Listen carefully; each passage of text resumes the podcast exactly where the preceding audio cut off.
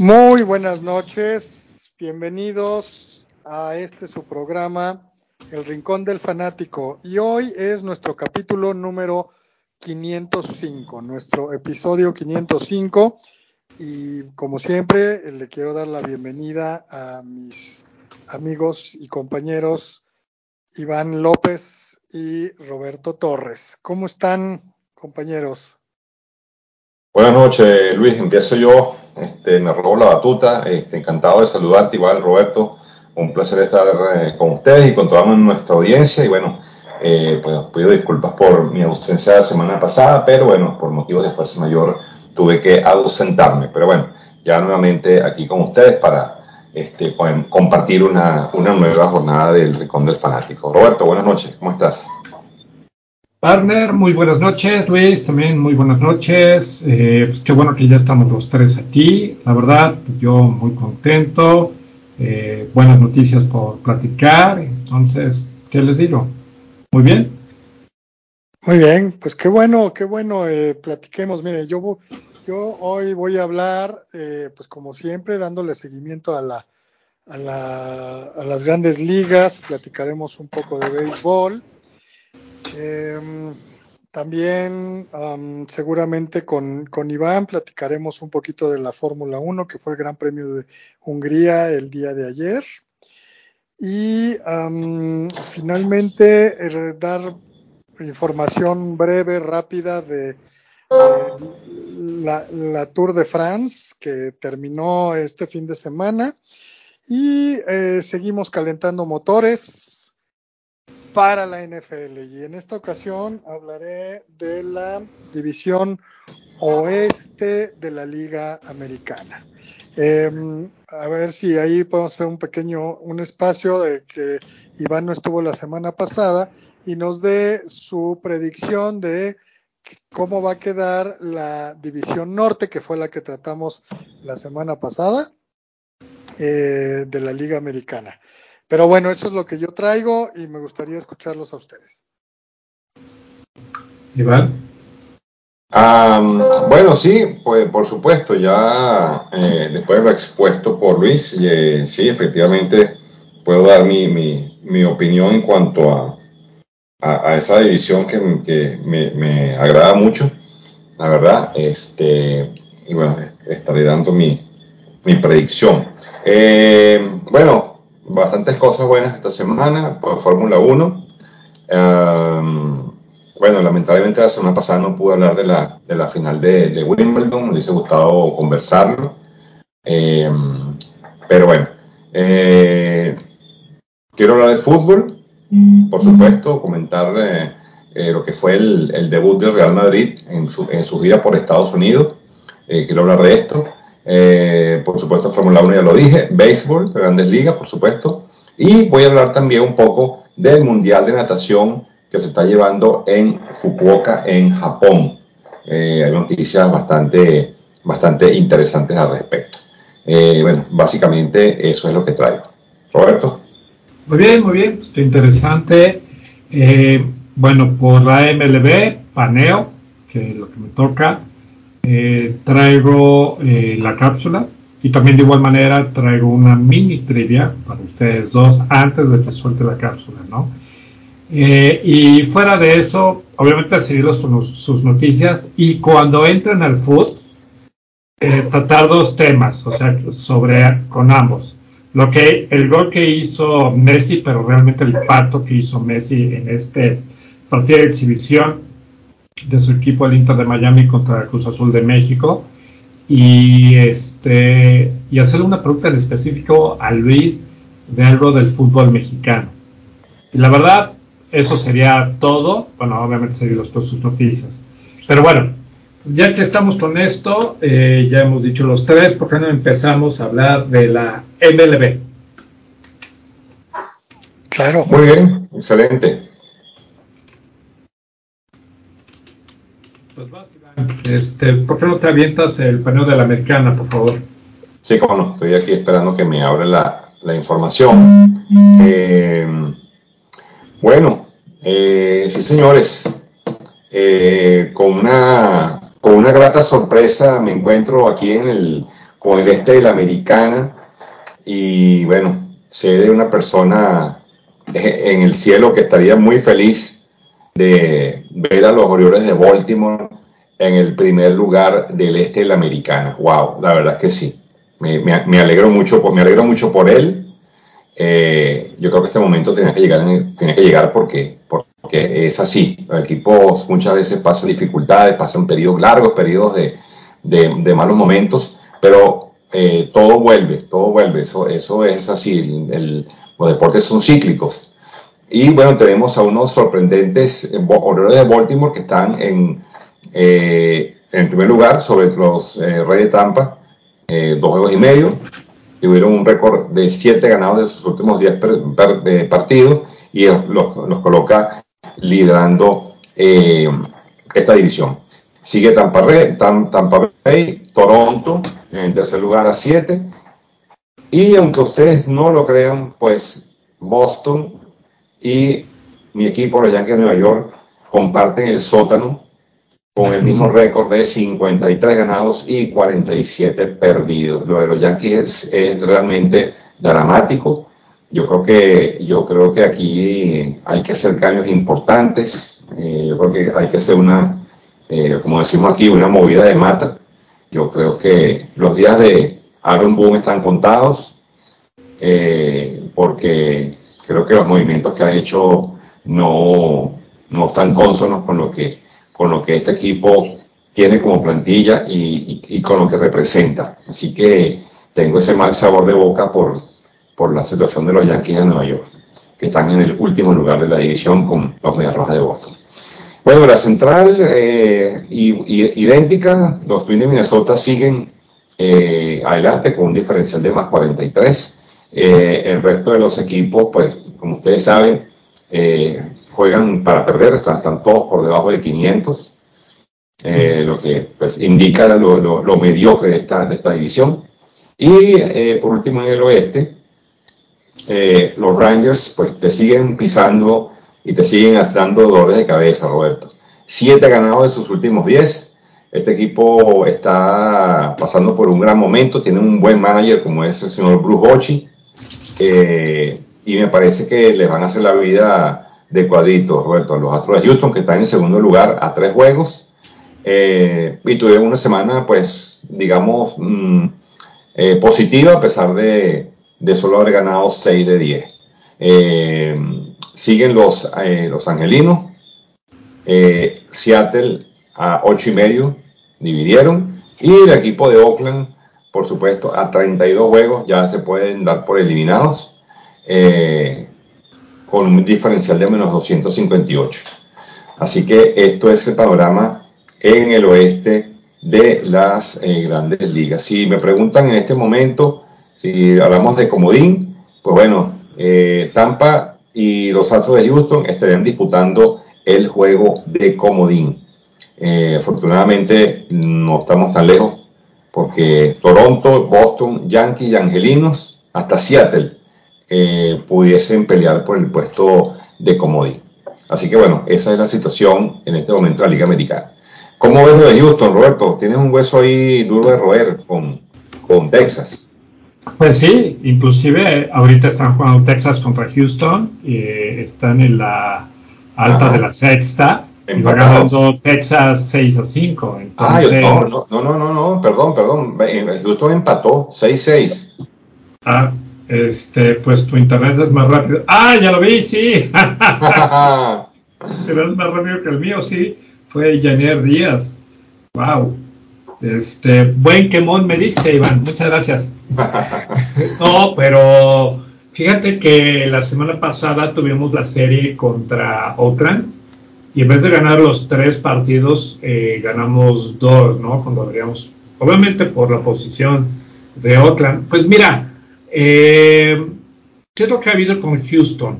Houston se ha mantenido, no ha tenido después de este juego de estrellas, no ha tenido un gran cambio. La semana pasada Houston estaba a dos juegos de Texas, ahora se bajaron a tres. Cierto, Texas tuvo 7 de 10 y Houston tuvo 6 de 4, pero no ha tenido un gran cambio porque eh, porque Texas la, la, ha manejado muy bien. O sea, realmente tiene muy buen picheo. El catcher este Jaime es pues bueno. Inclusive creo que está posicionado mejor que catchers como Realmuto o Pérez. Eh, la verdad lo veo bien. Eh, ¿Cómo se llama este? Nathaniel Lowe. Este ah, primera Nathaniel Lowe, sí, Nathaniel Lowe, sí. Qué bárbaro, qué manera de producir. Eh, pues no nada más hits, tiene un gran ops, tiene un muy buen average, este, se echa buenos dobles, inclusive eh, tiene el gran momento, o momentum, perdón, de hacer carreras y, carreras impulsadas cuando el equipo lo necesita. O sea, creo que Texas tiene un mucho mejor equipo que Houston. Debería de tener una, una diferencia mayor sobre, Houston que esos tres juegos, ¿no? Pero pues, eh, esa, esa es mi lectura, ¿no? Sí, de hecho, de hecho te, tuvieron, una, tuvieron una serie, una serie compleja en, Los Ángeles, donde eh, perdieron dos de tres, luego de haber barrido, luego de haber barrido a Cleveland y de, y de, haber barrido a Tampa, por eso subieron, este, por eso eh, Tampa también se cayó, ¿no? Porque jugaron contra un equipo que está bastante fuerte, ¿no? Y, yo, la verdad es que yo concuerdo contigo en tu, en tu apreciación. Eh, yo creo que más que Houston no haber subido es que Texas, la verdad es que se ha mantenido en un, eh, en una, eh, una calidad de, digamos, de, de jugadores y eso les ha dado pues muchas, muchas satisfacciones a este equipo. Pues fíjate, tienen a Harold García, a un Ezequiel Durán, eh, Nathaniel Lowe, por supuesto que lo más, Marcus Simien, eh, este equipo Corey Seager, que, que, está lesionado, por cierto, Corey Seager, está lesionado, pero, pero bueno, tiene, tiene, tiene, un, tiene un picheo interesante con Nathaniel Ovaldi, con Dave Juning. Eh, creo que este equipo está muy bien eh, confeccionado y están jugando bien. Y lo que más me impresiona de este equipo, mejor dicho, una de las cosas buenas que tiene es que tiene un gran manager. Insisto, si tú tienes un gran manager, eh, tú puedes hacer muchas cosas con, con, una, con una, una buena plantilla. Y, y, no, y no necesariamente de superestrellas. Hago la, rotación. Claro, claro, porque a final de cuentas el, el manager saca lo mejor de los jugadores e inclusive los hace mejor. Porque si tuvieras una gran plantilla con, por ejemplo, New York Mets, que tienes grandes jugadores, mucho de renombre, pero tu manager es mediocre, los resultados ahí están. Y ahorita lo vamos a platicar cuando hagamos el paneo de la nacional. Ahora nada más quiero mencionar unas cosas de aquí de la americana importantes. La primera es que Ángel, en donde está, está súper contento porque Baltimore ya está en primer lugar. Eh, tantos años en el último lugar, tantos años de derrotas, tantos años de eh, temporadas perdedoras. Ahora Baltimore está en primer lugar, debe estar muy contento Ángel. Eh, otra cosa, Boston y Yankees, como dijiste, en, el sótano, pero ellos tienen mejor porcentaje que Minnesota en la central, que va en el primer lugar. Y por último, Kansas solamente está a medio juego arriba de Oakland. No, no, inclusive no es medio juego, es un juego arriba de Oakland. O sea, Oakland, que hemos hablado todo el año, que es el peor equipo de la MLB, está a punto de dejar ese lugar para dárselo a, Kansas, ¿no? Sí, sí, sí, sí, sí. Esos equipos eh, de, comienzo de temporada se sabía que estos equipos no tenían chance. Eh, y te digo, la central, la división central es muy mala, muy, muy mala. Bueno, yo van mis, mis comentarios. Primero, eh, algo que me llama mucho la atención es que aunque Boston y Yankees vayan de, de coleros, por decirlo así, simplemente están a dos juegos de entrar de comodines. Es decir, que pueden entrar tres comodines de la misma división. Si Houston se cae un poco, ahí están Tampa, Toronto y el que pudiera meterse de Boston Yankees. Eh, lo hemos dicho toda la temporada, la, división más competitiva y padrísimo que los Orioles estén en primer lugar Em, sabíamos que era difícil que Tampa Bay se mantuviera ahí todo el año cuando empezó a, tambor batiente. Recuerden que empezó 13-0, ¿no? Que, era wow. Eh, pero yo sentía que, no tenía el, gran equipo. Ahora, no, el gran equipo sí, pero no para mantenerse todo el año en, primera, en primer lugar de esa división, que es la más fuerte probablemente de todas las grandes ligas.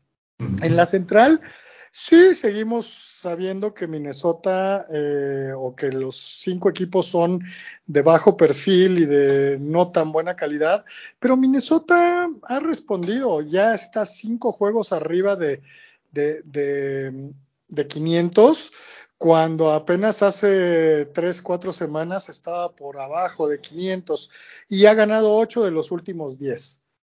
Em, y pues bueno, em, creo que, lo que hablaban, que, ya lo habíamos tocado creo que la semana pasada, esa va a ser otra parejera. ¿Quién va a ser el peor equipo, Oakland o Kansas City? Están proyectados los dos Ahorita la proyección de ganados de Oakland es en la campaña es 49. Si ganara 49 quedaría 49-113. Y de los Kansas City Royals sería 50. 50. O sea, están muy, muy parejos. Y bueno, eh, desde el año pasado justamente ya se implementó el draft como en la NBA.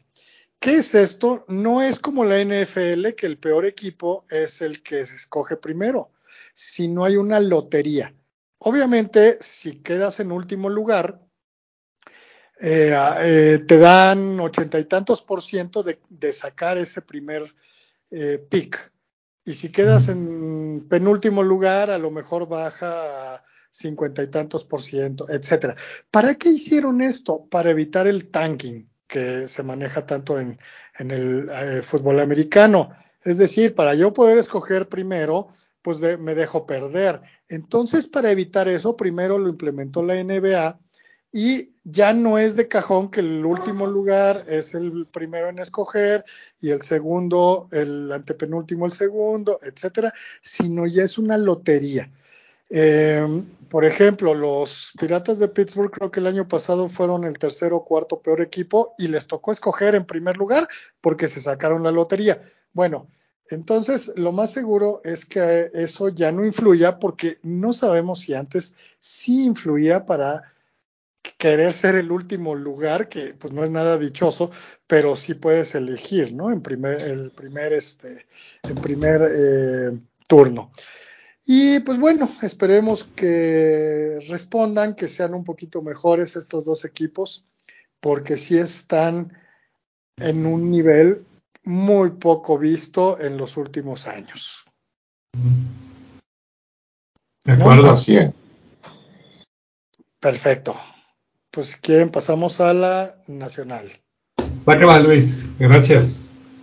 Muy bien. Uh, bueno, pues empezamos con la división del este, donde pues Atlanta eh, sigue como eh, primer lugar, tanto de la división como de toda la MLB.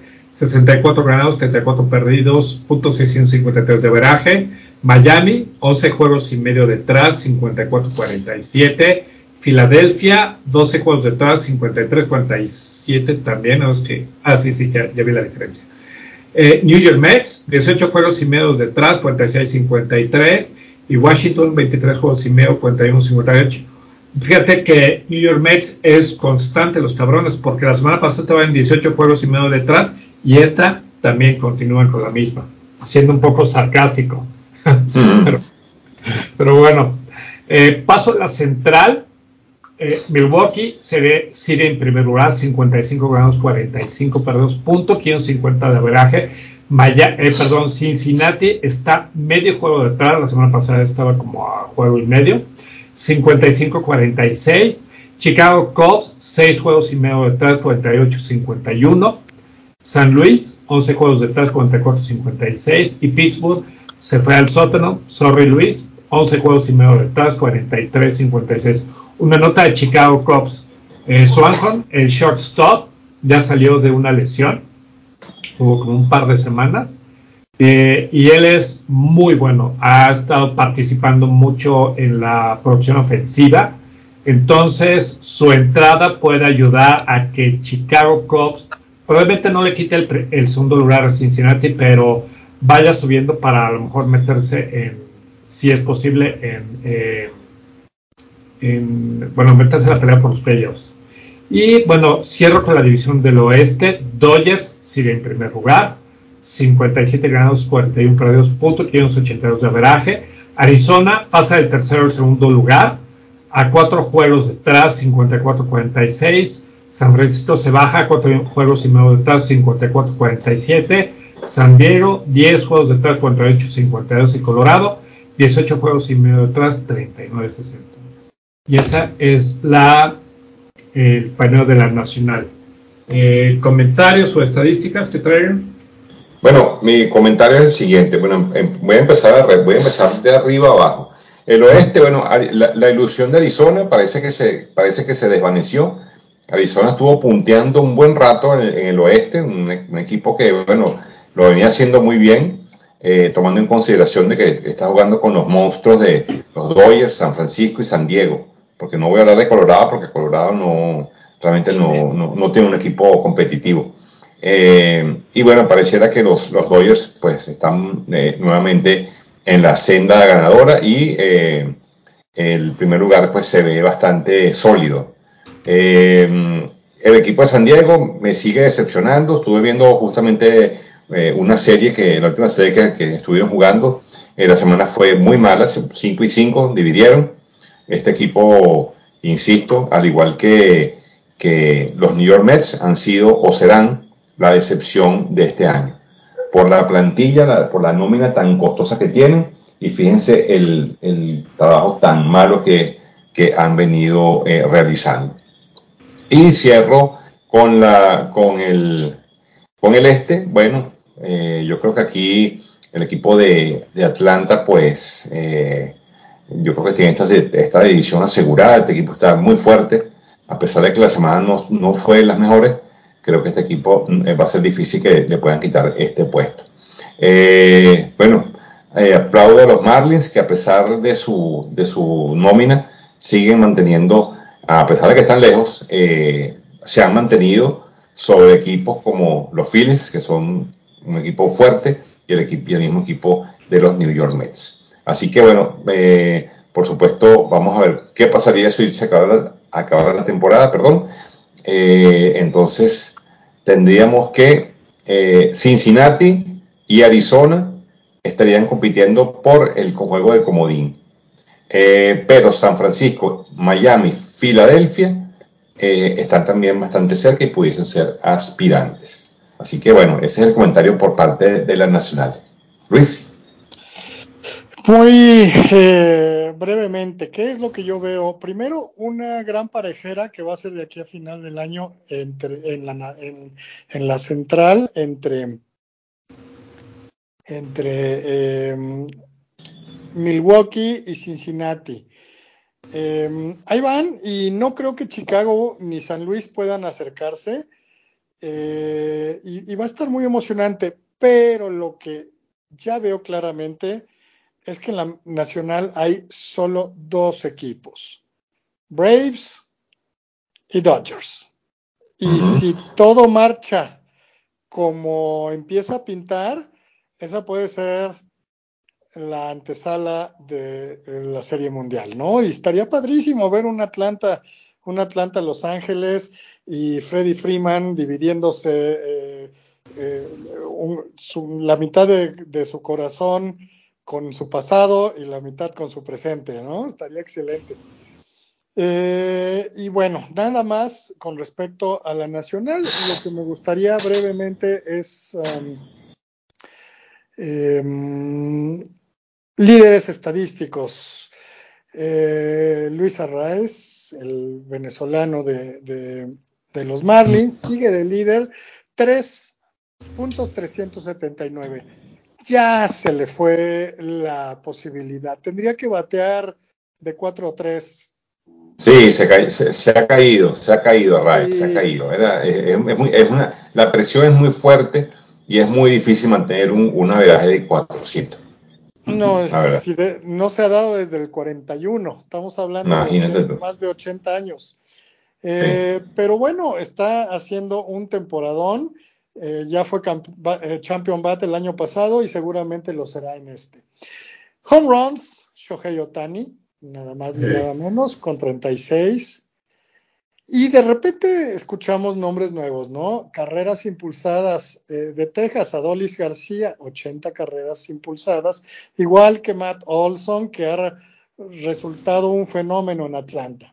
Perdón, eh, perdón, por, eso es que Freddie Freeman este, no, no, no, lo han extrañado en, Atlanta, porque la, labor de Matt Olson ha sido impecable y eh, creo que ha sido el sustituto que digamos, gramo a gramo, ha sido, eh, digamos, esa, esa copia al carbón de Freddy Freeman. Sí, sí, de hecho lleva ahorita a la fecha tiene más home runs y más carreras impulsadas. Entonces, eh, pues sí, les salió muy bien ese cambio. Em, hits, obviamente Luis Arraez con 139 y también On base percentage. Recordemos que es on base percentage. Es las veces que yo me envaso, de la manera que sea. Hit, pase por bolas, golpe, walk, etc. Y ahí tiene punto 427. Eh, va de líder, seguido de, de este Juan Soto, que pues ha estado calladito esta, esta temporada, pero pues ahí nos da una estadística de que sí está vivo. ¿no? Eh, 674, eh, Shohei Otani. También hay que recordar qué significa esta estadística. Slogging quiere decir cuántas bases alcanzo yo cada vez que meto un hit. Entonces, obviamente, si tengo más home runs, alcanzo cuatro bases por cada turno. Un hit, alcanzó tres bases. Un doble, alcanzó dos bases. Y un sencillo, una base. O una base. Ahora, Shohei Otani no nada más eh, lidera la liga con home runs, también con triples. Por eso es que tiene ese slogan tan bueno. Y con slogan, claro. Y con este on base percentage más slogan. O sea, es el mejor bateador, definitivamente. Eh, carreras eh, anotadas, Ronald Acuña, que también está teniendo un gran, una gran temporada. Dobles, Freddy Freeman con 35, Shohei Otani 7 triples. Bases robadas también Ronald Acuña. Va a estar peleado el, el jugador más valioso, pero todo pinta para que sea tanto Acuña como Shohei Otani nuevamente por la americana. Em, y de béisbol, de pitchers, victorias, hay un chorro empatados con 11 y ninguno es, eh, o bueno, sí hay algunos de primera línea, pero no los más famosos. Tenemos a Zach Eflin de los Rays con 11, Nathan Iovaldi que se fue a Texas y está teniendo una gran temporada, Zach Gallen de Arizona, eh, Shane McClanahan de Tampa Bay y está reviviendo Taijuan Walker con Filadelfia. Todos tienen 11 victorias. Carreras em, limpias permitidas. Blake Snell, 267. Salvados, un nombre que eh, resalta porque no se esperaba por ahí. Camilo Doval de los Gigantes tiene 30 salvados, juegos salvados. Y ponches, el pitcher de segundo año de los Bravos de Atlanta, Spencer Strider, con 189. Este es un gran ponchador. Si todo sigue como va, va a llegar a 300 ponches. Y eso es realmente muy, muy complicado. O sea, sí lo han hecho varios pitchers, pero tendría que, tendríamos que investigar cuándo fue la última ocasión que pasó esto. Muy bien, pues esto sería un poco de estadísticas, de líderes de estadísticas de la americana, de las grandes ligas. Hombre, súper interesante. Venga, muchísimas gracias. Bueno, antes de poner la cápsula, tengo una mini trivia, solo una pregunta para ustedes. ¿Listos? Va. Realmente, realmente la MLB tiene muchísimos años. No existe un dato exacto de cuántos años tiene. Sin embargo, desde 1876 ahora a 2023 se mantiene un registro del número de jugadores que, pues, que han pasado, ¿no? Unos grandes jugadores, unos súper desconocidos. Entonces, no hay un número exacto, pero yo les quiero preguntar a ambos, ¿qué número de jugadores creen que han habido desde 1876 a 2023 en la MLB? Esto puede estar inclusive eh, contabilizado aquellos jugadores que a lo mejor jugaron un juego en la MLB y nunca más. Eso es un jugador, ¿no? Y de aquellos como Carl Payton Jr., que pues, pasó mucho. ¿Qué número cree? Luis, voy primero contigo. Wow, es un número muy complejo, Roberto. Sí, sí, pero, pues, pero bueno, no, no, estoy pidiéndoles la forma de la Coca-Cola, nada más denme un número. no, de hecho puede ser más difícil que la fórmula de la Coca-Cola porque el gran problema es cuántos jugadores nuevos por año hay, porque, pues bueno, si un jugador juega 20 años, pues nada más se cuenta como uno. Y si un jugador juega un partido, también se cuenta como uno. Eh, entonces, yo calculo que pueden ser unos 300 mil. ¿Eh? ¿Y tú, Iván? Wow. Yo diría que 250 mil. Ok, bueno, eh, en relación al más cercano, Iván ganó esta trivia. Y realmente ustedes se fueron, se dispararon, ¿no? Em, eh, el número de jugadores es un poco más de 23 mil jugadores. Ay, sí, no, ni idea, ¿eh? No, no sabíamos ni cuántos podían haber sido. Bueno, pero pues por eso les suelto esto, porque si fuera así fácil, ah, claro. no, se lo soltaría. Muy bien, muy bien, pues va que va. Bueno, pues me voy a pasar a la cápsula y aunque en el libro que leo es que tiene bastantes hojas, lo voy a ir reduciendo. Y el título de la cápsula es ¿Por qué la Serie Mundial de 1960 es un testimonial verdadero del adagio de Jordi Rivera, de Berra que dice esto no se acaba hasta que se acaba. ¿Ok? Todo lo que dice es que a partir del año 1960 empezó este, una serie de cambios radicales en la historia de Estados Unidos. Eh, John F. Kennedy fue elegido presidente de la nación, ¿sí? Y como eso hubo varias, eh, varios cambios. Antes de la temporada de 1960, la MLB eh, había eh, abrazado, ¿sí? O tenía su propio, eh, sus propios estándares respecto a muchas reglas, ¿no? Una de ellas era la cláusula que platicamos, creo que fue la semana pasada, de reserva, de cómo los jugadores se tenían que estar atados a sus equipos, a menos que los equipos decidieran hacer un trade o cortarlos, ¿no? Entonces los, los jugadores no podían eh, avanzar, ¿no? O más bien irse a otro, a otro equipo. Eh, por ejemplo, los New York Yankees habían ganado el, el pennant de la Liga Americana con un récord de 97 ganados, 57 perdidos. Y dentro de ese equipo, pues había grandes nombres como Mickey Mantle, Roger Maris, Joey Berra, entre otros. Sus rivales, los Piratas de Pittsburgh, habían tenido un impresionante récord de 95 con 59, ¿sí? dirigidos por Bernard Law, Dick Grove y probablemente uno de los mejores segundas bases de todo el tiempo, Bill Mazeroski. ¿sí? Y entonces la Serie Mundial produjo eh, varios eh, diferentes marcadores. Pittsburgh ganó el primer partido 6-4, eh, ¿sí?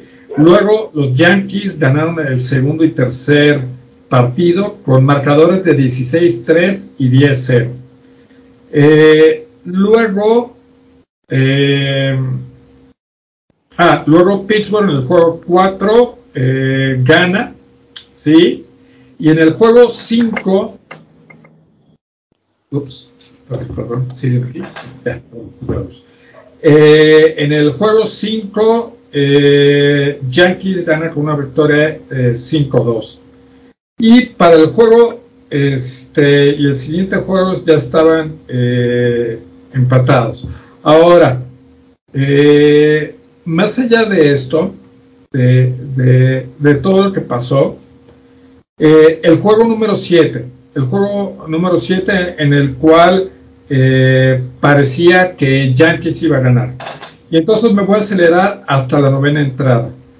En la mitad de, la novena, los Yankees habían anotado dos carreras, ¿sí? Por Mickey Mantle. Y, entonces el, juego estaba nueve. 9. Esto no, no, sé traducirlo esto. Pero bueno, llega la baja de la novena Mazeroski eh, se enfrentó al relevista Ralph Terry de Yankees, ¿sí? Eh, y mostraba que había, una, este, había unos números muy parejos respecto al picheo. Y entonces, en, una, en un count de 1-0, Mazeroski le pega a una bola rápida y se va directo al jardín izquierdo. Yogi Berra, que jugaba el, jardín izquierdo esa tarde, corrió hacia la pared y lanzó una bola. No, ah, ya. Y entonces se quedó parado mientras vio que el tiro, o más bien el hit, se desaparecía entre los árboles en Shelley Park, ¿sí? Con lo cual, Yogi Berra cayó en sus rodillas, eh, realizando que esa bola y, los, este, y la serie mundial estaba fuera de su alcance. Con lo cual, Mazeroski, de 24 años, corrió, brincó y, este, y se emocionó en cada una de las bases, moviendo su, gorra eh, arriba de su cabeza. Muchos de los fans corrieron y se bajaron dentro del campo y lo siguieron en, esa ruta. El resto de la audiencia eh, gritaba en lo que era el US Steel. Y entonces en el, en el locker de los visitantes, los Yankees se sentaron en silencio, justo cuando pensaban que ellos este, ya tenían en su bolsa la serie mundial. Y entonces lo que dijo Joe Rivera fue, que fue la primera vez que él veía a Mickey Mantle llorar. Entonces digo, no, no quise leerles toda esta, este, todas las cuatro hojas que, tenían, sin embargo, el título de, de un periódico al día siguiente decía que los Piratas de Pittsburgh habían ganado la serie mundial en, un, en una final increíble. Y abajo dice, Bill Mazeroski en la final de la, de la novena, metió un home en el juego 7 de la Serie Mundial en 1960, con lo cual eh, se dijo que esto fue el final más dramático en la historia de las series mundiales. Y eso sería la cápsula, señores. Wow, la verdad es que yo no había nacido cuando, cuando ese partido, ¿no? De, de los Yankees y Pittsburgh.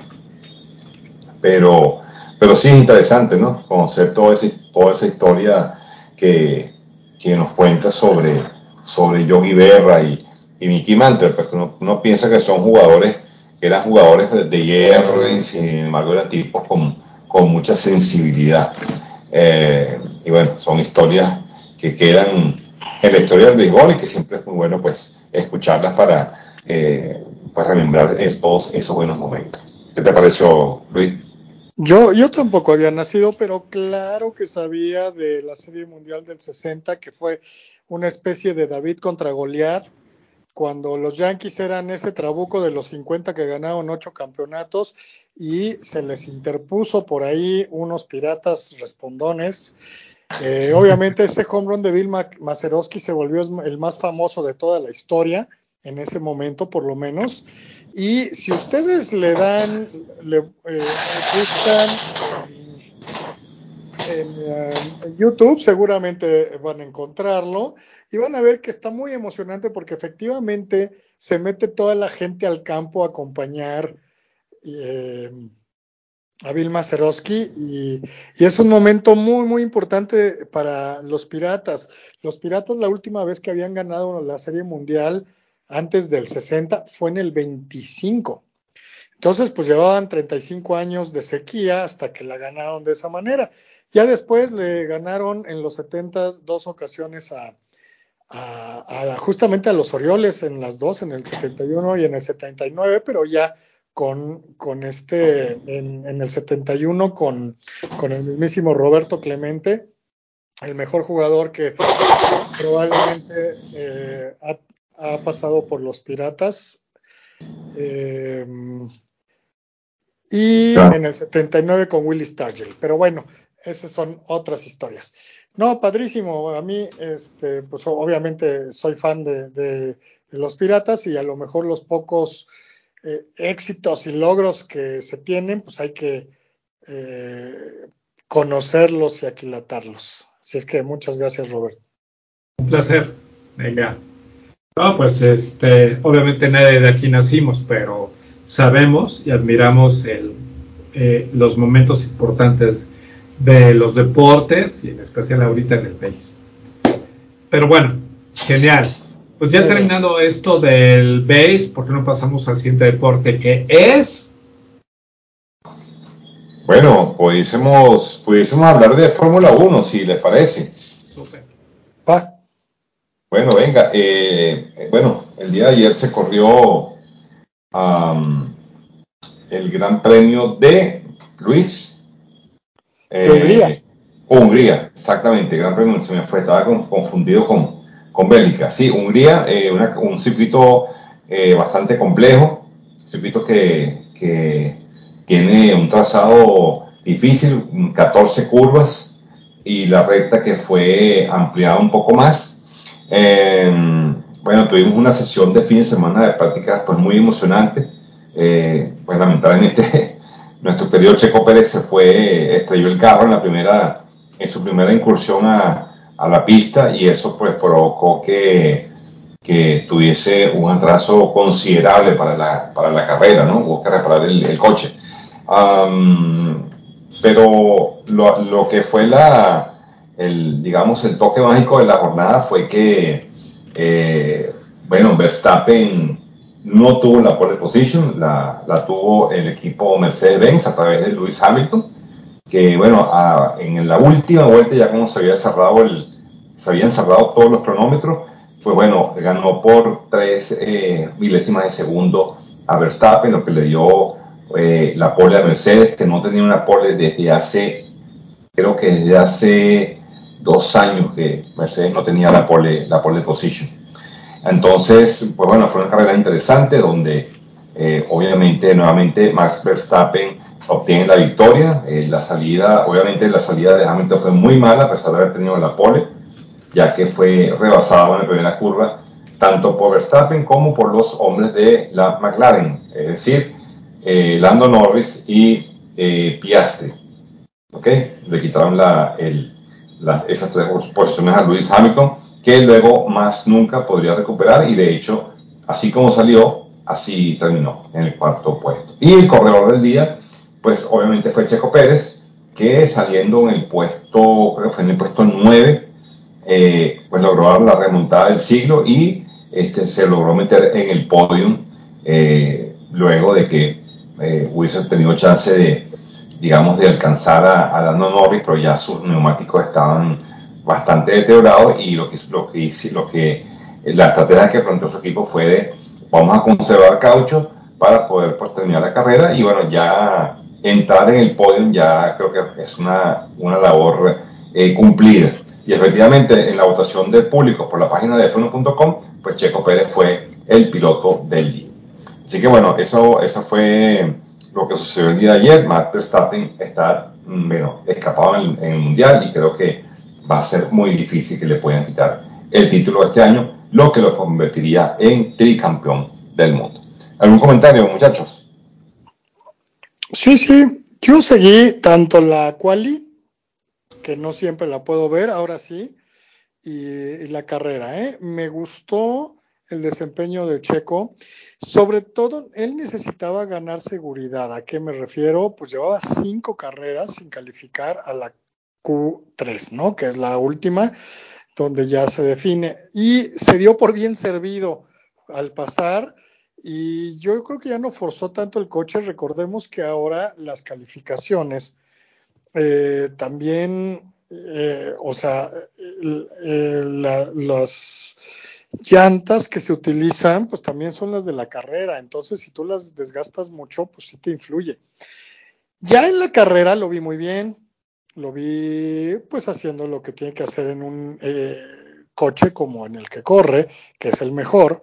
Eh, eh, bueno, después de Verstappen probablemente, pero haciendo rebases, no cometiendo errores en esta ocasión. Y pues bueno, ya no pudo alcanzar a Norris, que hizo una excelente carrera, quedando en segundo lugar. De hecho, eh, los McLaren quedaron muy bien posicionados, si no me equivoco, en tercer y cuarto lugar de la parrilla de salida. Y eh, ya después, pues, eh, con Norris en el podio.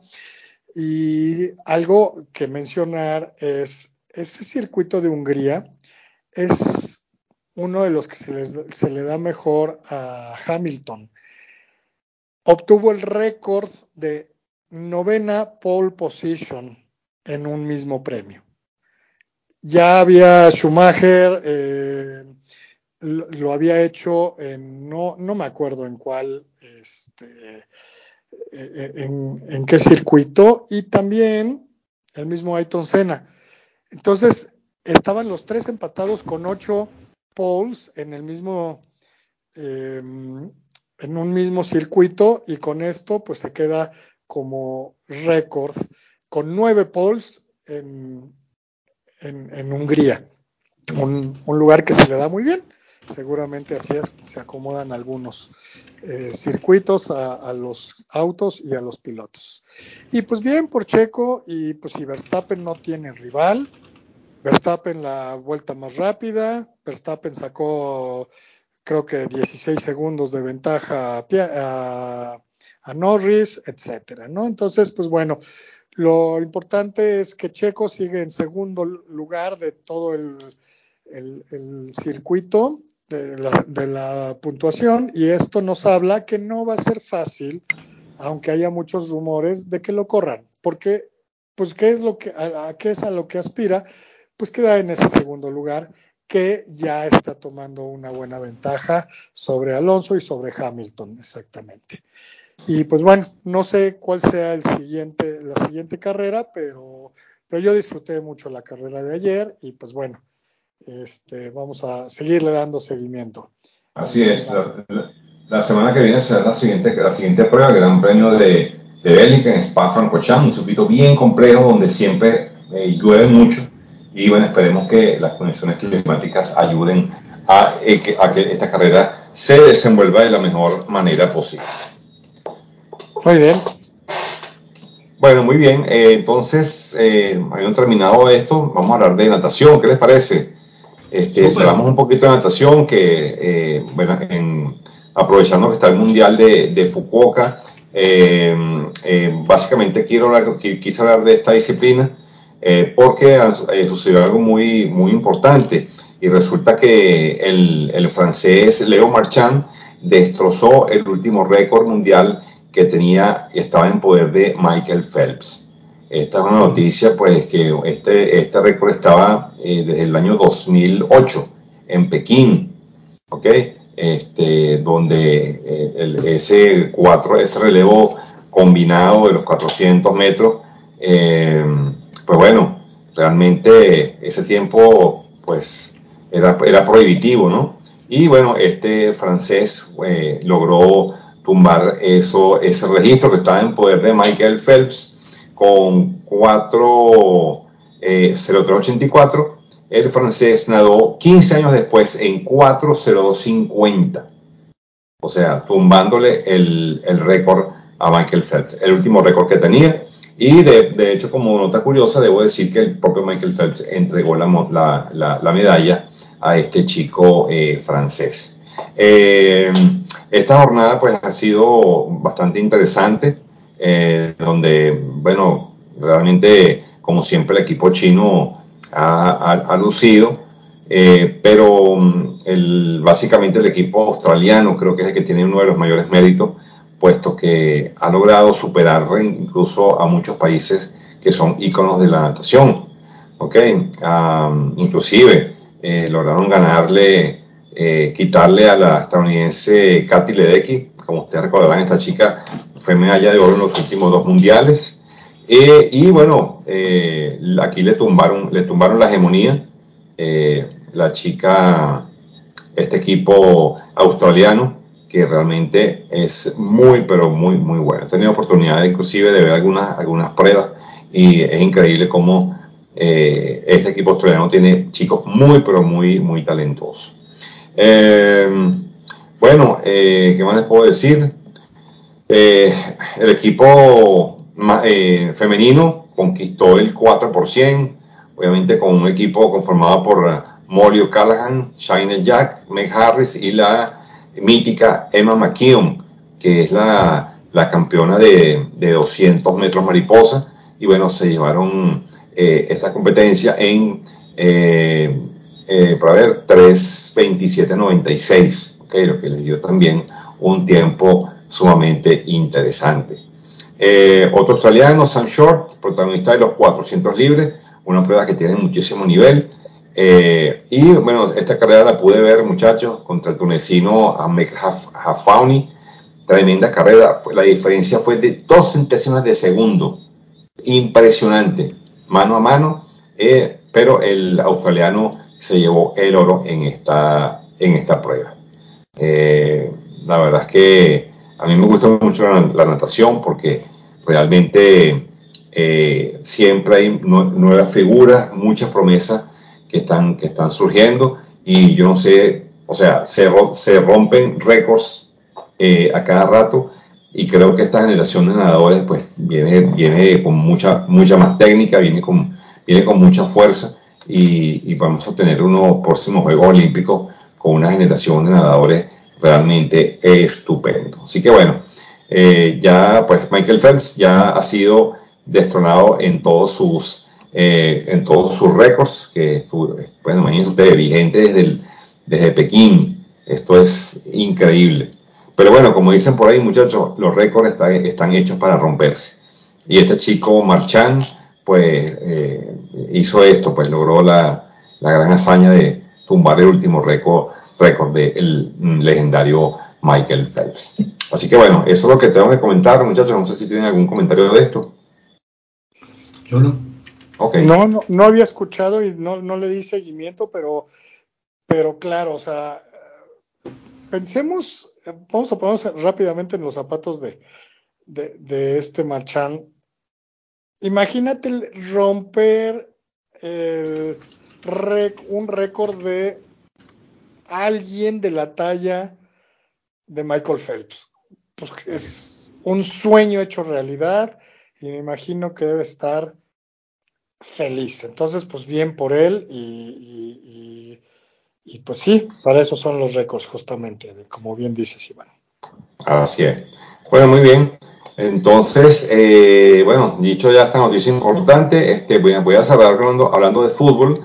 Eh, Luis, yo sé que Roberto eh, únicamente comenta de fútbol cuando comienza el Manchester United. ya, por eso no le voy a hacer ninguna pregunta porque el Manchester aún no debuta eh, pero el que sí debutó fue Real Madrid. Eh, el día de ayer, en, justamente en California, jugaron contra el, Milan.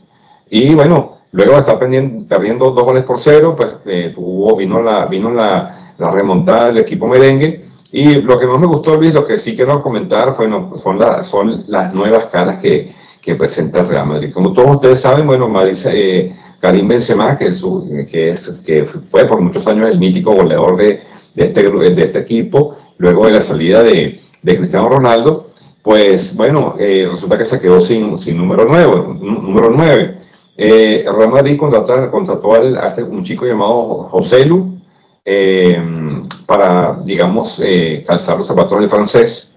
Es un, un, movimiento pues, bastante interesante. Eh, pero bueno, quedé muy, muy complacido con las nuevas caras, ¿ok? Ya, aparte de las que ya conocemos, como Federico Valverde, como Vinicio Junior, como Rodrigo, este, como Nacho, que, eh, Tony Cross, por, por, cierto. Pero bueno, eh, debo hablar de, de, ciertos jugadores que están debutando, como el, el inglés eh, Jude Bellingham, que realmente me dejó un, buen sabor de boca este, este chico, este mediocampista, mediocampista este, que tuvo la pausa y la calidad suficiente para tranquilizar a un Real Madrid que en la primera parte no estuvo muy atinado. Eh, y, y, bueno, eh, según entendidos, eh, este uno de los mejores fichajes del de, equipo eh, Madrid en muchos, en muchos años. Otro jugador que estuvo por encima del, del resto fue Ibrahim.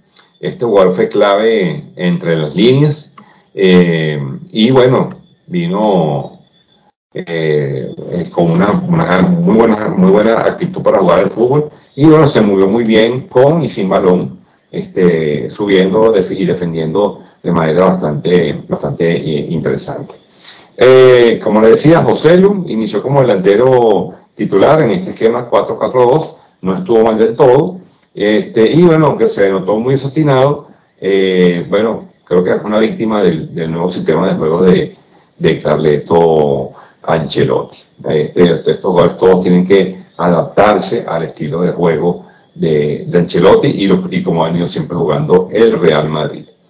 Um, bueno, ¿qué más le puedo decir? Bueno, estos fueron los jugadores más importantes del, del, Madrid, o como digamos, las nuevas caras que se unen este, a Ferland Mendy, a, eh, ¿cómo se llama?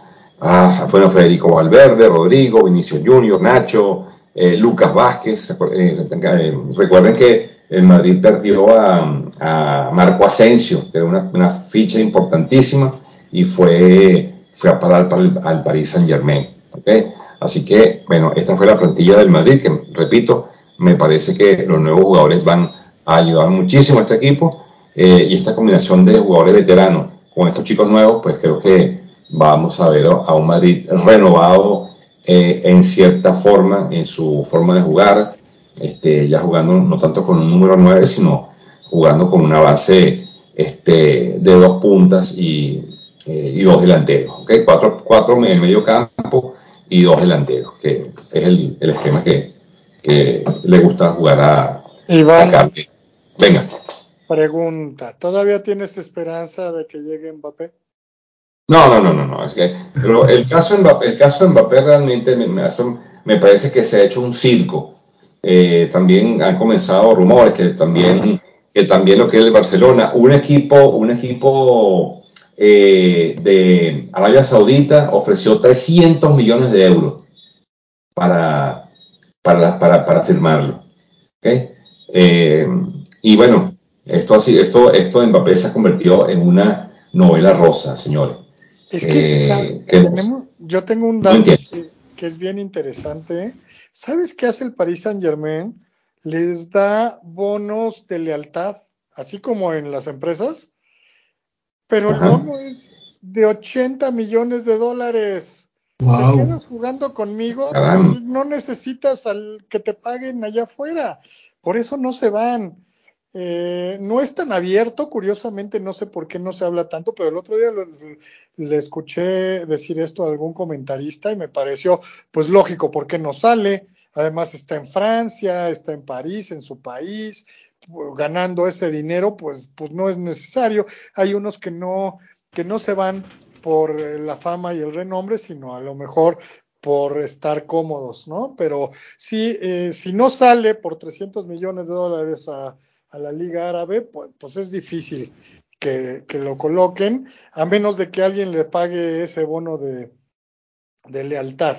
Pero bueno, eh, qué bueno, es, se renuevan los equipos, ¿no? Igual el Barça, em, contrató a este Gundogan, que es... Gundogan, sí. Kylian Gundogan. Sí, y desafortunadamente el juego que tenían programado para el sábado contra la Juve en Estados Unidos se tuvo que cancelar porque 10 jugadores del Barça tuvieron gastroenteritis. Oh, Entonces no pudieron jugar y creo que ya no ni siquiera se reprogramó el juego. Pero bueno, así pasa a veces. Ni modo, hasta en las mejores familias dirían por ahí. Seguramente, seguramente. Aguantar las hamburguesas. sí, así es. Bueno, eh, las, bueno, todas las ligas pues, están ya, ya haciendo su, su pretemporada, la, eh, la, Premier, la liga, la liga italiana, la, la, liga alemana, en fin, creo que estamos en las puertas de, de una temporada pues bastante, bastante interesante. Así que bueno. Ah, yo traigo algo de foot. Antes de la sección, traigo algo de foot. Dos cosas. Venga, venga. No, ah, qué bueno, porque no es el Manchester United, ¿eh? Ah, ok. Porque bueno, el primero es, este, perdón Iván, te tengo que quemar, me quemaste, ahora voy yo, pero eh, sale un tweet del golazo que mete Messi y tú dices que, o sea, ¿por qué endiosan a Messi con un tiro libre como cualquiera? Más allá de que haya sido un o que fue un gran tiro libre o demás, ese gol, pues es como el inicio de Messi en un en una liga que no es la europea y que pues conlleva mucho dinero. Entonces yo lo que más lo que quiero escuchar de ustedes es qué es lo que opinan de, de no, no tanto del gol de Messi, no, pero de Messi ya jugando para la MLS. Bueno, yo, yo les voy a decir una cosa, va a sonar un poco petulante, me, me, disculpa la, la audiencia, mi comentario va a sonar un poco petulante, pero para mí la MLS es una liga de quemados. O sea, es una liga, es una liga donde ya los jugadores veteranos van a quemar sus últimos cartuchos. Eh, y, lo puede, y, lo puedo, esto, este comentario lo puedo constatar con miles, miles de ejemplos. Pelé se retiró en el Cosmos. Frank Beckenbauer, igual, eh, por nombrar figuras míticas. Siempre eh, la liga, la, la, la, liga eh, americana, la Major League Soccer, eh, no es una liga, no es la mejor liga del mundo, por favor. Eh, no, no, no podemos comparar, ¿ok? A una liga porque esté jugando Messi. entonces, no, no, para mí no, que haga goles en, Estados Unidos, por supuesto, va a ser muchos goles. No es una liga de calidad, señores, partamos, partamos por, por eso Messi se está yendo a Estados Unidos ya por un, por un tema de, tranquilidad, de respiro, de un buen dinero, de un buen dinero fácil. Este, tiene la calidad, pero la Major League Soccer no es, ni será nunca, la primera liga del mundo. No sé qué Luis. Luis? Bueno, yo eh, estoy en parte de acuerdo contigo, Iván, y en parte no. Creo que efectivamente ha sido un cementerio de mamuts, ¿no? O sea, ahí se van todos los grandes jugadores a retirar, a morir, a descansar. Sin embargo, en los últimos años hay una eh, contratación ya no solo de grandes figuras eh, viejas, eh, sino también de jóvenes. Y es una mezcla bien interesante. Y han llevado a jugadores de buen nivel que no están nada más en sus últimas. Eh, por ejemplo, eh, el mismo Ibrahimovic, que todavía regresó a, Europa a jugar varios años más a buen nivel. Pero yo creo que los gringos no dan pasos sin guarache, como decimos por acá. Tienen el Mundial en tres años. Ahorita le están empezando a meter mucho dinero y va a ser una mucho mejor liga incluso que la Liga Mexicana, que yo creo que ya está empezando a ponerse a la par. Pues no, no es por nada que ese Miami, sí, es, eh, llegó Messi y jugó 20 minutos y, e hizo un muy buen gol. Y, le gana al Cruz Azul, que sabemos que aquí es histórico, ¿no? entonces, eh, sin que ahorita no sea el Cruz Azul un buen equipo, realmente yo creo que las distancias ya están acortadas y no es que ya están parejas. Eh, y yo creo que de aquí a tres años la liga eh, norteamericana, la Major League Soccer, va a ser mejor que la mexicana y va a dar unas sorpresas por ahí. ¿eh? acuérdense que los gringos, pues cuando le invierten, se pintan solos y saben cómo hacer las cosas. Entonces, eh, ese es el twist que yo veo simplemente que puede pasar. No digo que hoy, pero puede pasar pronto. Claro, claro, claro, claro, porque a final de cuentas los cambios para que tengan efecto no necesariamente son inmediatos. Cuando hay cambios generacionales, afecta directamente, y para que sea redundante, la generación. Y para esto voy a tomar un ejemplo que no tiene nada que ver con el deporte cuando hace muchísimos años, 20 o 30 años, eh, entidades o empresas como Greenpeace que, querían bajarle a que los humanos le bajáramos al uso de los plásticos, pues no iban a hacer este, promocionales ni campañas para que lo hiciéramos. Entonces decidieron hacer un cambio generacional con los popotes. Y hoy en día, por ejemplo en México, no sé, en Venezuela, y no sé, se llaman pajillas en, Venezuela, pero eh, los popotes en México ya no es algo que la gente pedimos. Yo, pues sí los extraño, pero mi hijo, que es una generación mucho más baja, o sea, es, él es centennial, pues, obviamente no, no quiere utilizar popotes. Y esto va acorde a lo que dice Luis. Tiene que haber un cambio generacional y hoy en día Messi está siendo parte de este cambio generacional para que la siguiente generación de fútbol, no tanto de, humanos, pues llegue a hacer que la MLS sea una, una muy buena liga, mejor de la que es hoy en día. Sí.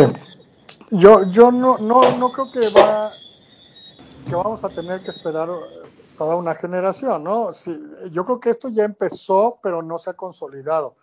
Eh, hay mucho, mucha gente, sabemos que está jugando fútbol, em, tanto varonil como femenil en Estados Unidos comparado con años anteriores, y esto forzosamente en un país como Estados Unidos tendrá poco a poco que traer resultados. De acuerdo, de acuerdo. Y justamente de esto te quería preguntar, Luis. Eh, la MLS y la, y la Federación Mexicana de Fútbol eh, organizó un torneo que se llama Leagues Cup. ¿Eso trae algo bueno para el fútbol o es fútbol mexicano o es algo de, billete nada más aquí? Mm, mm, yo creo que las dos cosas. O sea, obviamente es de billete porque ahora se incorporaron muchos más equipos pero eh, yo creo que es un poco para homogeneizar la zona, para justamente hacer esto, eh, que los gringos suban su nivel eh, y tal vez a la larga a todos les convenga un poco, ¿no? Porque pues si entra más dinero, pues en teoría tendrán para gastar más jugadores, en mejores jugadores o en divisiones inferiores, etcétera. El chiste es que los equipos mexicanos inviertan y lo sepan hacer, porque si nada más los dueños lo que hacen es guardarse la lana, pues los que se van a seguir hundiendo son los mexicanos. Esa es mi visión. Ok. Va. Órale, pues gracias. Muy bien, pues en aras del tiempo, como bien dice Iván, pues continuemos. Eh, ¿con, qué, ¿Con qué nos seguimos? A ver, yo rápido nada más quería decir del Tour de Francia. Eh, año número 38 que un francés no es campeón. Eh, ¿Cómo, se llamaba? ¿Cómo se llamaba? El último francés, Bernard Hinault en 1985. Fue el último campeón del Tour de Francia. O sea, casi 40 años que no gana un francés. Eh, ¿Quién ganó en esta ocasión? El danés Jonas Vingegaard. Es un corredor todoterreno que ganó la, la crono, que sabemos que ese es un conteo individual.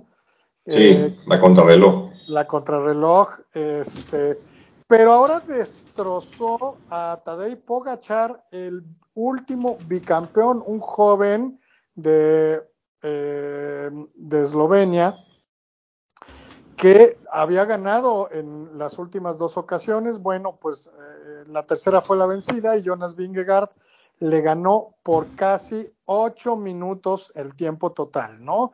Eh, y en tercer y cuarto lugar, dos corredores conocidos son hermanos. Son ingleses, son Adam Yates y Simon Yates. No corren juntos, corren para equipos diferentes, pero quedaron en tercer y cuarto lugar. Es más famoso el primero porque es un, un sprinter y gana muchas, eh, este, muchas eh, eh, etapas porque algunas pues son o las, las, se las llevan los sprinters. Y bueno, en quinto y sexto lugar, dos españoles con Rodríguez y Bilbao eh, López. Y el mejor francés es Gaudú, que quedó hasta el noveno. Entonces, un año más, y yo creo que yo no veo a ningún eh, corredor francés realmente fuerte e importante que pueda en los próximos años ganar la Tour de Francia y no saben cómo lo sufren los franceses, ¿eh? porque era su prueba y eran eh, y sigue siendo la carrera más importante del año y pues ya casi van a llegar a 40 años sin ganarla. Pero bueno, ya se terminó. Yo me gusta seguirla siempre que puedo y pude ver algunas etapas y es muy, muy emocionante. Y bueno, con esto cierro si es que no tienen algún comentario sobre eh, ciclismo.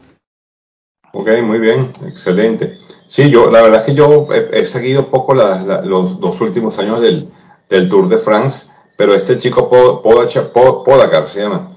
Eh, yo, yo pensé que iba, a marcar una, hegemonía en el, Tour, porque bueno, había, tenido dos, dos muy buenas eh, participaciones, ¿no?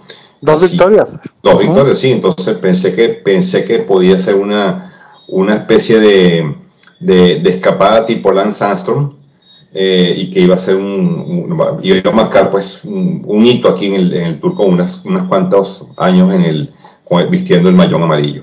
Pero bueno, siempre es muy interesante pues hacer el seguimiento de, de este importante evento de ciclismo que creo que después del Giro de Italia y la Vuelta a España creo que es, es el el más importante de todos. Muy bien. Muy bien.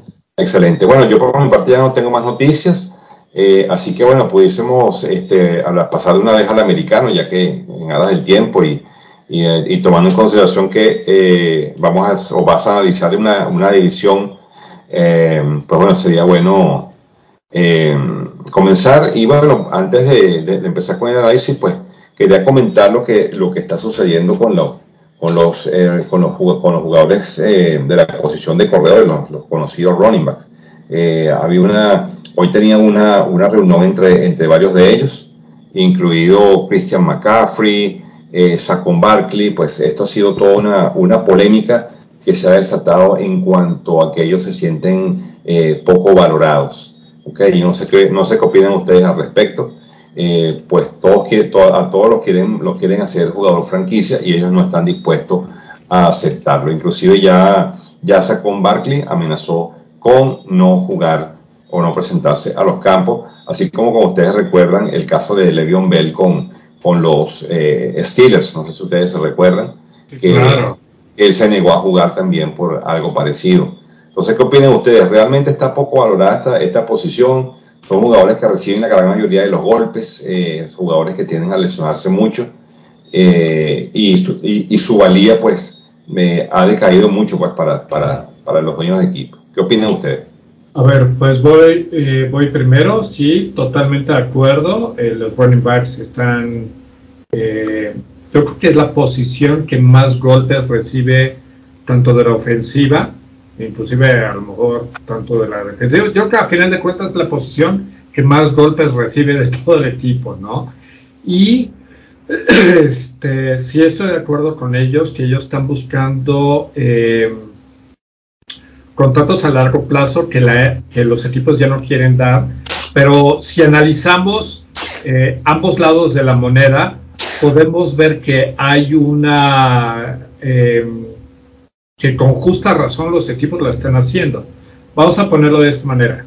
El, running back ya no, ya no se mide por su eficacia, porque al menos llegue a mil yardas y que tenga al menos 8 o 10 touchdowns, no importa si es aéreo o terrestre. Ya se mide por el, el impacto positivo que tenga hacia el equipo para poder ganar. Porque, por ejemplo, había un running back de Kansas hace como 15 años que se llamaba Priest Holmes, que hacía muchas yardas, pero era de cristal. Y entonces cuando Kansas le mete un super contrato, se lesiona la pretemporada, no juega toda la temporada, este, el año siguiente se vuelve a lesionar y entonces el equipo pierde. Y entonces, este, ¿qué es lo que ha habido? Eh, por ejemplo, el último gran contrato de un jugador, de un running back que realmente fue eficaz, fue este chavo, el que jugaba para Tennessee, Chris Jones, se llamaba Johnson. Sí, creo que era Johnson. Bueno, pero, pero ¿quién? ¿El último corredor? Sí, el que hizo 2000 yardas. No, es eh, de Derrick Henry. No, no, antes de Derrick Henry. ¿Corredor? Sí, sí, sí, sí, sí. Este. Ah, este Arian Foster. De, no, oh, ese era de Houston. Sí, no, ese era de Chris Johnson era el receptor, pero. Chris Johnson. No, no, Chris Johnson, no, no. Ah, no, sí, sí, Chris Johnson era running back, es el que yo estoy hablando. Justo Chris Johnson, inclusive se ponía como una dentadura rara. Fíjate, él jugó para Titanes del 2008 al 2013, un año para Jets en el 2014 y dos, eh, tres, perdón, para Arizona del 2015 al 2017. Él, como tal, tuvo eh, su mejor temporada del 2008 al 2010 y luego del 11 al 13 bajó, pero los eh, pero los Titanes le pagaron mucho dinero. Mira, en el 2009 hizo 2.000 yardas, ¿sí?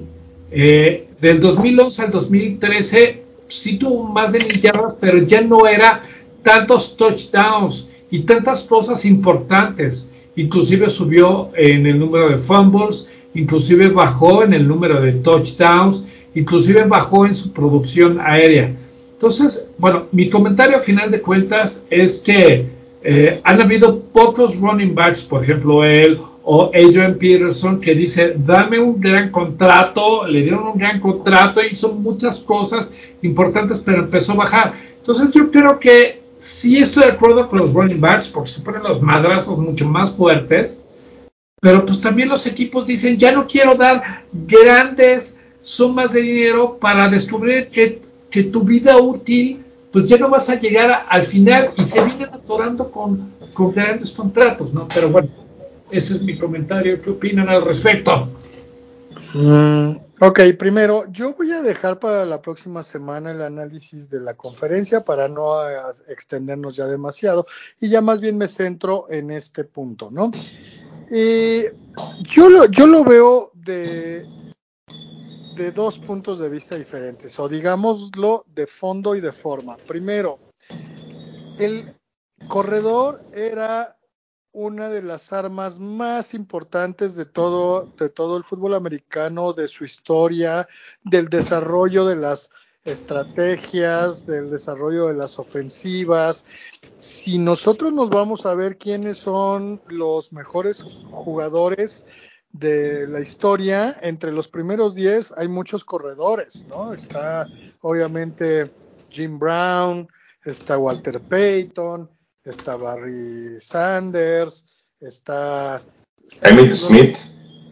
Eh, Emmett Smith, sí, también, em, etcétera, ¿no? Pero ¿a qué voy? Es, ellos es que antes el sistema era basado en, en un ataque terrestre. El pase era mucho menos en cantidad, menos jugadas, menos especializado y el, el, corredor pues era el jugador, aparte del coreback, más importante. Todo esto se ha ido transformando cuando han cambiado las ofensivas, cuando ahora el juego eh, que, que es vistoso, que llena, que paga, que le gusta a la gente, pues es el juego aéreo. Entonces se han hecho menos importantes, pero los han devaluado tanto que ahora creo que es el eh, jugador menos pagado de toda la ofensiva. Y eso es algo que ellos ya no, no están tolerando, no se sienten respetados. Porque dicen, ah, no es que tú te vas a lesionar o vas a bajar tu juego porque pues te dan tantos madrazos. Pues sí, pero por algo, por algo me dan tantos madrazos, porque estoy moviendo la bola y porque yo soy el centro de atención de, de, estos gigantes defensivos, ¿no?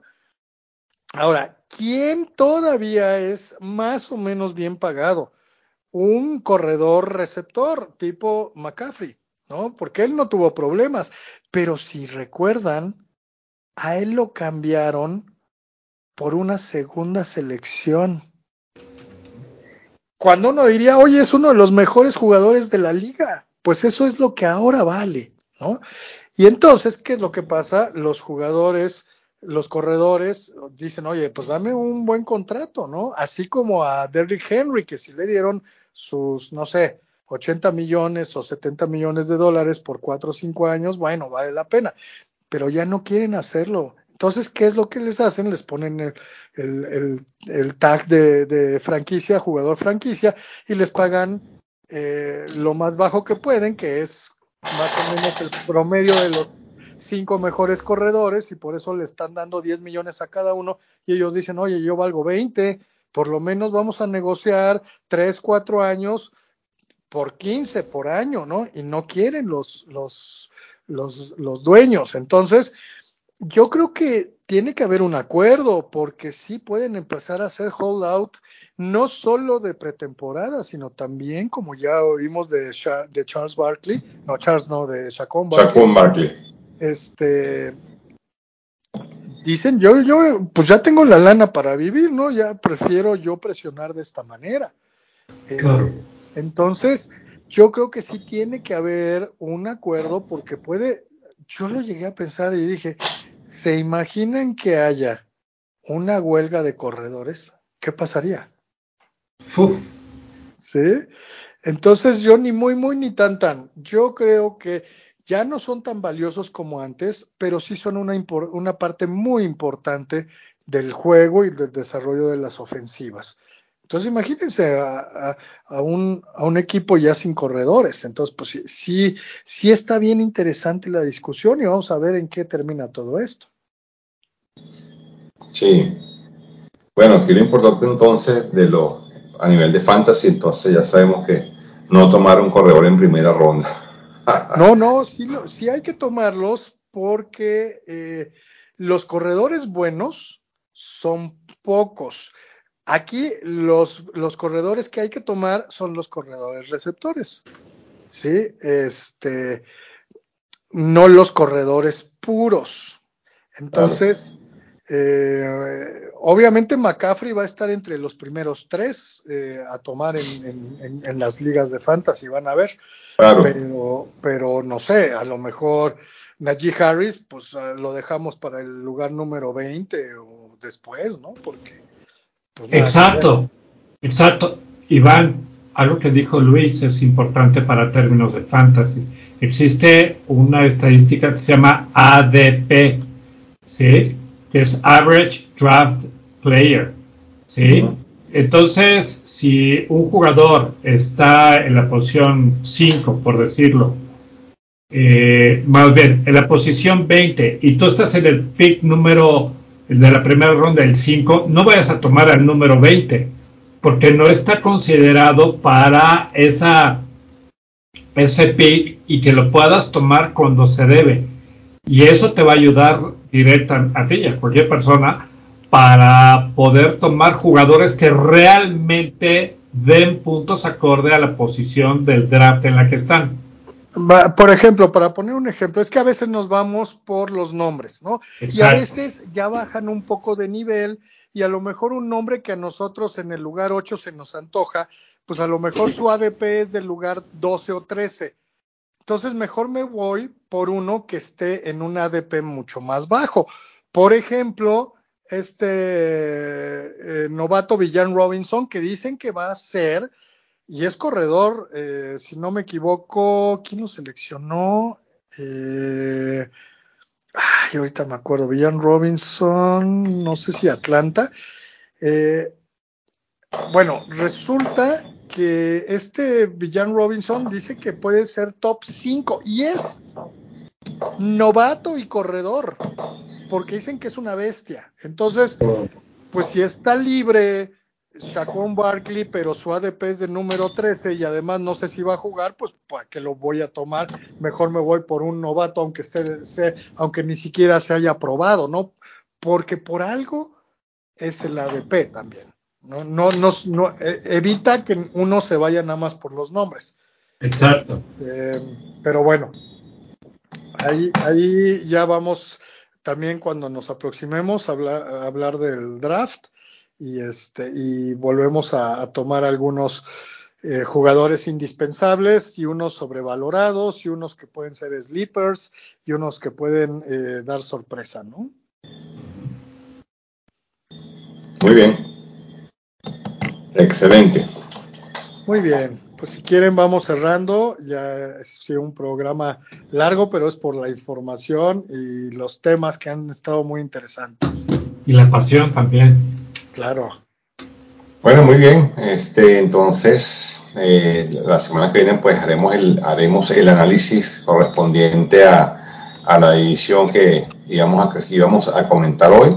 Y bueno, así que para que la cosa coja un poquito más de emoción, la semana que viene estaré entonces dando mi pronóstico para la AFC Norte. Perfecto, Iván. Bueno, muy bien. Entonces eh, me despido yo, comienzo mi despedida por acá, mm, pues agradeciéndoles eh, por su compañía y a la audiencia por, por seguirnos semana a semana y bueno, muy, muy contento de haberme este, reintegrado nuevamente al staff. Así que mm, agradecido y será hasta la semana que viene. Roberto. Muy bien, pues cierra Luis. Entonces, pues bueno, muchísimas gracias a nuestra audiencia por escucharnos y en primera instancia gracias a Luis Iván. El podcast estuvo muy interesante, muy buenas discusiones y muchísima información. Y bueno, recordarle a nuestra audiencia que nos puede escuchar en Spotify, Google Podcast, Apple Podcast, Teacher, eh, TuneIn y por la página web. Y una, eh, si nos puede compartir en redes sociales y ponernos una clarificación siempre nos ayuda mucho. Muy bien, Luis, tú cierras, por favor. Pues bien, eh, excelente, excelente noche, excelente plática, información, como siempre, un placer eh, platicar con ustedes de, deportes, de nuestras pasiones. Y pues bueno, nos vemos la próxima semana. Que estén muy bien. Gracias, buenas noches, bye. Bye, bye. chao.